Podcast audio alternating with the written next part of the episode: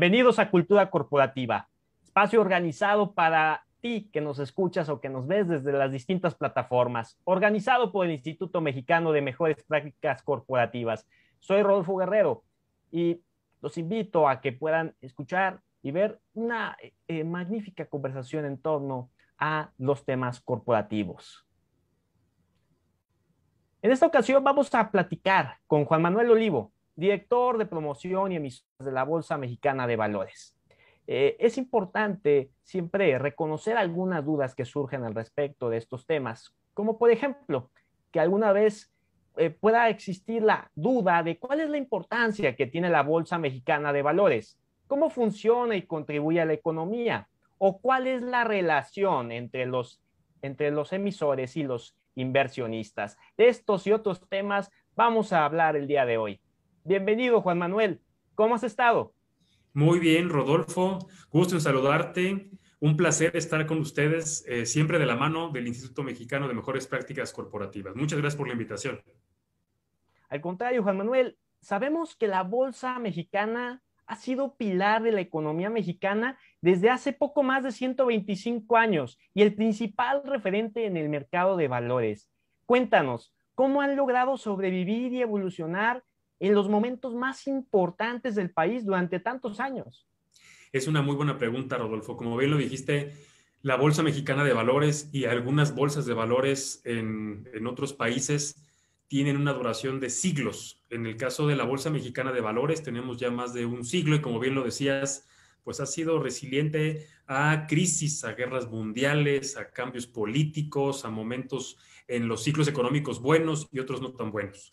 Y, yo creo que eso es un reflejo de renovarse, de innovar, de estar con una percepción totalmente abierta, con los ojos abiertos, escuchando qué pasa en el mercado y escuchando muy bien a la realidad de las empresas y de los inversionistas de México y actualizándonos o tratando de darles un buen servicio para que realmente la bolsa de valores y en su objetivo natural haga todo el sentido y pueda permitir y fortalecer el crecimiento de nuestro país es muy importante conocerlo y además eh, surge también una pregunta eh, especial. ¿Cómo es que la función de la Bolsa Mexicana contribuye a la economía del país, más en un momento actual donde se suele decir que estamos en la nueva realidad? Claro. Mira, la realidad es que la Bolsa Mexicana de Valores tiene en su principio total em, apoyo de las empresas de la confianza y de los inversionistas es un mercado de valores y como cualquier mercado existe oferta y demanda. Lo que realmente la bolsa busca fortalecer es que justo eso, que las empresas, que los proyectos obtengan una opción de financiamiento. Y del otro lado, del otro lado de la bolsa, encontrar a los inversionistas en México que les haga todo el sentido invertir en esas empresas, en esos proyectos, quizás también proyectos relacionados con el gobierno, con el Estado o una mezcla entre iniciativa privada y gobierno. Lo que busca la bolsa es fortalecer esa confianza y que el dinero fluya. Creo que ahí está la respuesta a la pregunta, Rodolfo. Cuando el dinero entre los inversionistas se da, estás primero en una primera etapa de ahorro, pero después viene una parte de inversión donde los inversionistas van a buscar buenos proyectos, buenas empresas, basado en gobierno corporativo, basado en la confianza, de tal suerte que esas empresas, esos proyectos o los propios proyectos del Estado puedan encontrar fuentes de financiamiento en mejores condiciones, que sea una opción adicional.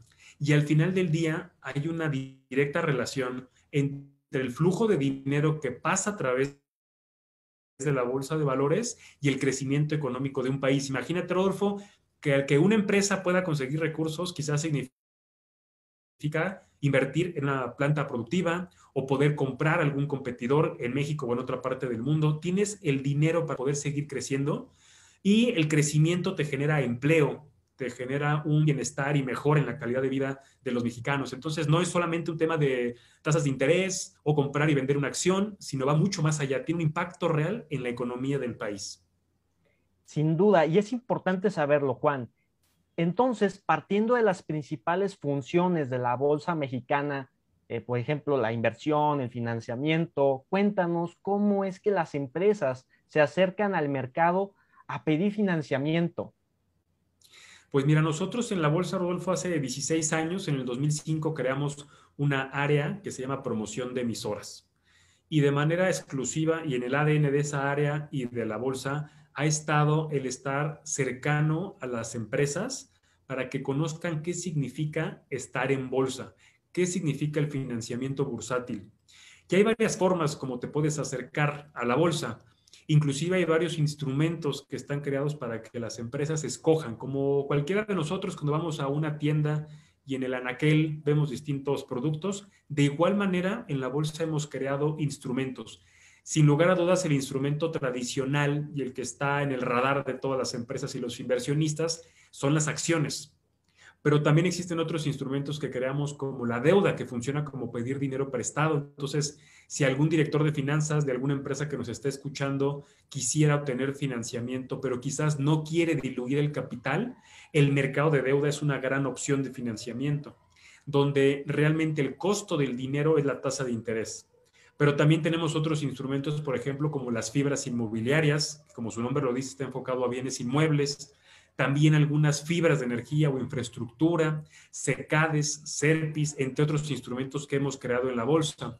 Entonces, el primer paso es justo acercarse con nosotros, acercarse con una casa de bolsa y hacer un diagnóstico, hacer un análisis. Nosotros, Rodolfo, en esta área que te platico, damos esta asesoría completamente gratuito y de manera totalmente confidencial, independientemente del tiempo que les lleve. Muchas veces nos hemos encontrado que las propias empresas se imaginan que llegar a la bolsa era más complicado. Cuando ya revisan requisitos y cómo funciona el mercado, muchas de las empresas que ya contaban, por ejemplo, con un crédito bancario, dar el siguiente paso a un crédito bursátil es mucho más sencillo.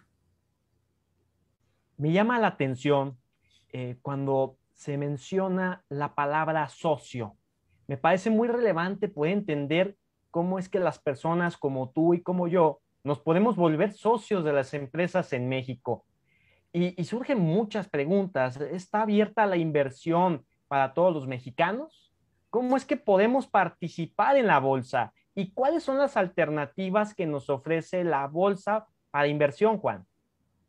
Mira, cuando vamos, y lo platicaba hace poco en una, en una plática con, con compañeros de la bolsa, les decíamos, ¿se acuerdan cuando vamos, por ejemplo, a algún restaurante y ves mucha gente comiendo. O cuando vas, por ejemplo, a algún centro comercial y ves que alguna tienda tiene mucha gente esperando pagar en caja. Muchos de nosotros pensamos o nos encantaría ser socios de esos negocios. Justo la bolsa nos permite que cualquiera de nosotros seamos socios de esos negocios.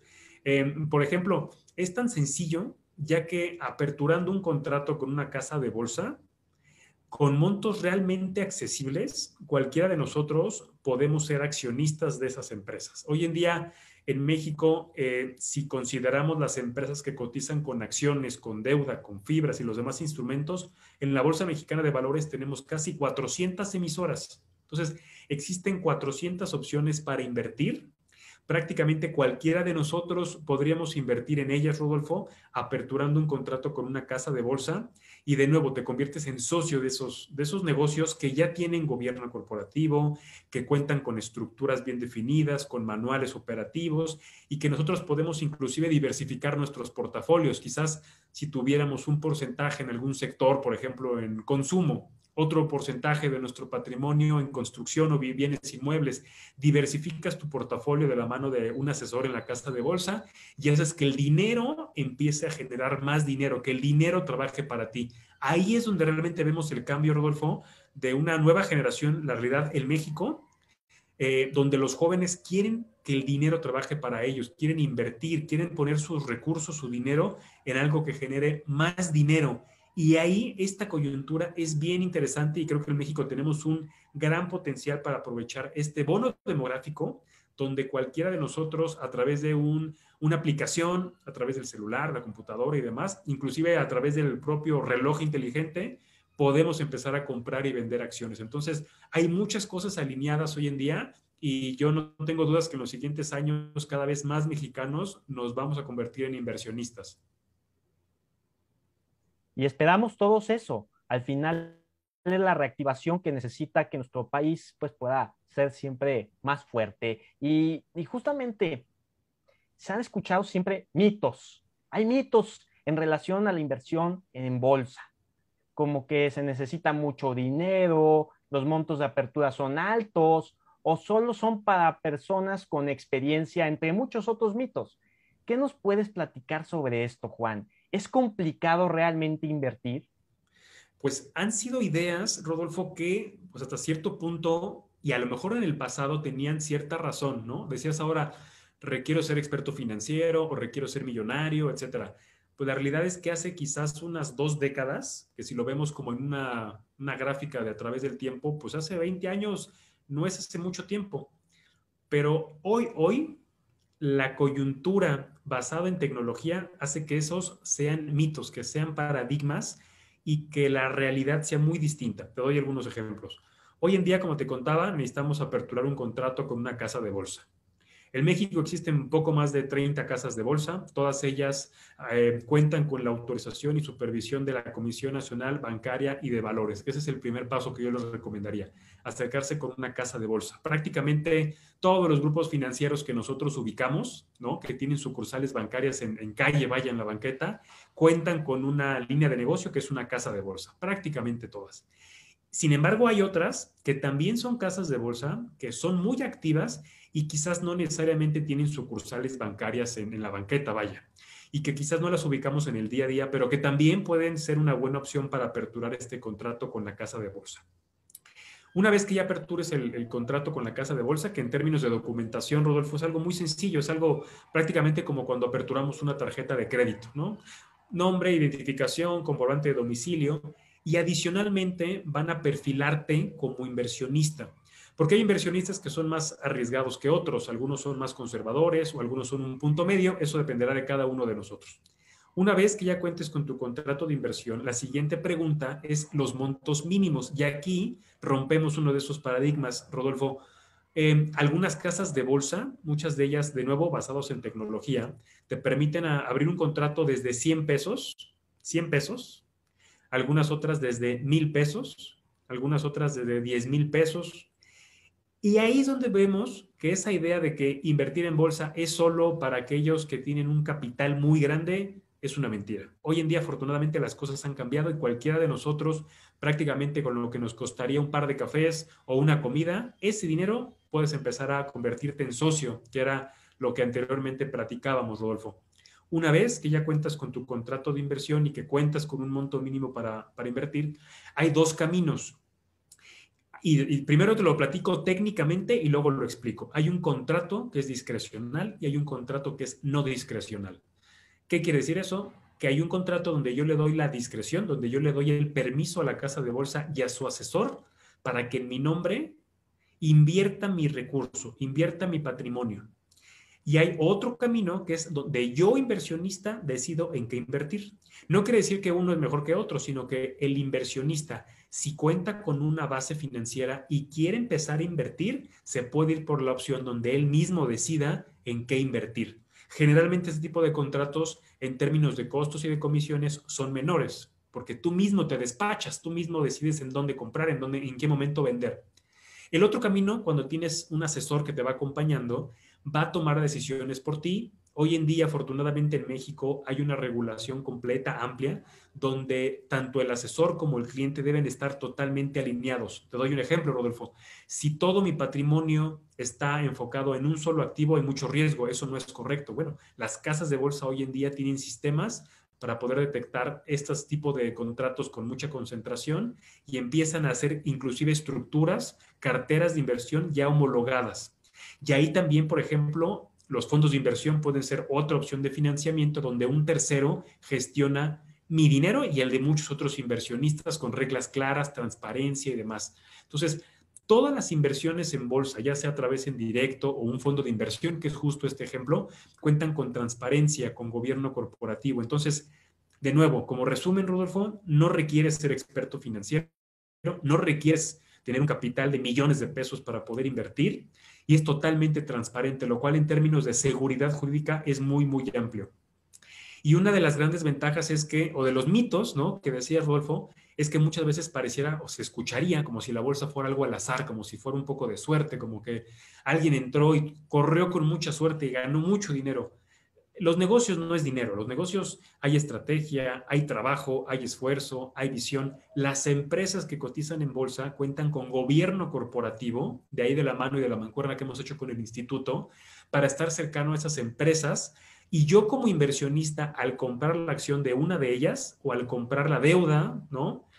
Tengo total seguridad, total certidumbre de que estoy con una empresa que es transparente, que tiene estrategia, que vea futuro y demás. Por supuesto que hay ciclos económicos, eso pasa en México y en todo el mundo y en cualquier negocio. Hay momentos en los cuales hay mejores ventas que en otros y hay momentos en los cuales hay que hacer reestructuras, todo eso es normal como parte de cualquier negocio, sin embargo cuenta con gobierno corporativo. De ahí de nuevo que nosotros en la Bolsa Mexicana de Valores con el instituto, hemos hecho convenios y hemos hecho muchas sinergias para estar cercano a esas empresas. Finalmente, y, ha sido una plática increíble, estimado Juan, eh, en torno a la proyección que se tiene por parte de la Bolsa Mexicana de Valores en este 2021. Sabemos que pasó un lapsus distinto el año pasado por lo de la pandemia, pero ¿cuál es la proyección que se tiene para este 2021? Claro que sí, Rodolfo. Mira, pues en la bolsa, como bien lo decías, el año pasado, no solamente para nosotros, sino para nuestros clientes, que son nuestras emisoras, es decir, las empresas que están listadas en bolsa, así como los inversionistas, fue un año distinto. Y no digo necesariamente complicado, ¿no? Bueno, por supuesto que fue un año de retos, ¿no? Por supuesto que todos, desde la parte profesional y personal, tuvimos que rediseñarnos y ajustarnos a la nueva realidad. Pero también hay que decirlo, para los inversionistas fue un año bueno. Si revisamos prácticamente de abril a mayo hasta hoy, inicios del 2021, ha sido un año de recuperación económica, principalmente en términos de lo que valen las acciones. Ahora, ¿cómo pinta el 2021? Pues la realidad es que también se ve un año con retos, Rodolfo, como cualquier otro. Eh, con un ciclo económico que hay que irnos ajustando. Una de las grandes ventajas es que en México toda la infraestructura regulatoria es muy sólida. Nosotros tenemos la tarea de platicar con otras bolsas del mundo y revisar en términos de estructura y de inversionistas si contamos con una buena infraestructura legal, porque la infraestructura legal le va a dar seguridad tanto al inversionista como a las empresas. Y te diría, Rodolfo, que estamos con estándares de primer mundo. Entonces, eso es una gran ventaja. Eh, necesitamos eh, recuperar mucho de la inversión que en los últimos meses, por razones naturales, y no solamente en México, sino en el mundo, se ha quedado en estancamiento natural. Inclusive hay muchas teorías, y te hablo de hace este, la Fed en Estados Unidos, a finales de los 90, principios de los 2000, donde el ahorro no necesariamente era lo adecuado en términos de crecimiento económico, sino la inversión lo era. De nada nos serviría tener grandes cantidades de ahorro si es que ese dinero no se pone a trabajar. Y de nuevo regreso a la naturaleza de la primera pregunta que, que platicábamos, Rodolfo, la naturaleza de las bolsas. Una vez que sientan la confianza para que el dinero del inversionista con las empresas fluya de mejor manera, eso va a catapultar el crecimiento. Este año pues, lo tenemos de una manera muy realista, pero con un gran eh, optimismo porque sabemos que México tiene empresas muy sólidas. Regreso al tema de las valuaciones, lo confirman. También tenemos un escenario en tasas muy adecuado desde el punto de vista de las empresas que se quieran financiar. Hoy en día estamos en una coyuntura que según lo que escuchamos de los expertos, al menos durará un par de años más, dado que en Estados Unidos han sido muy vocales de que las tasas bajas van a estar por los siguientes 24, 36 meses por lo tanto, un director de finanzas que está buscando financiamiento, de nuevo, ir al mercado, ir a la bolsa y solicitar un financiamiento basado en deuda, hace todo el sentido desde el punto de vista del costo del capital.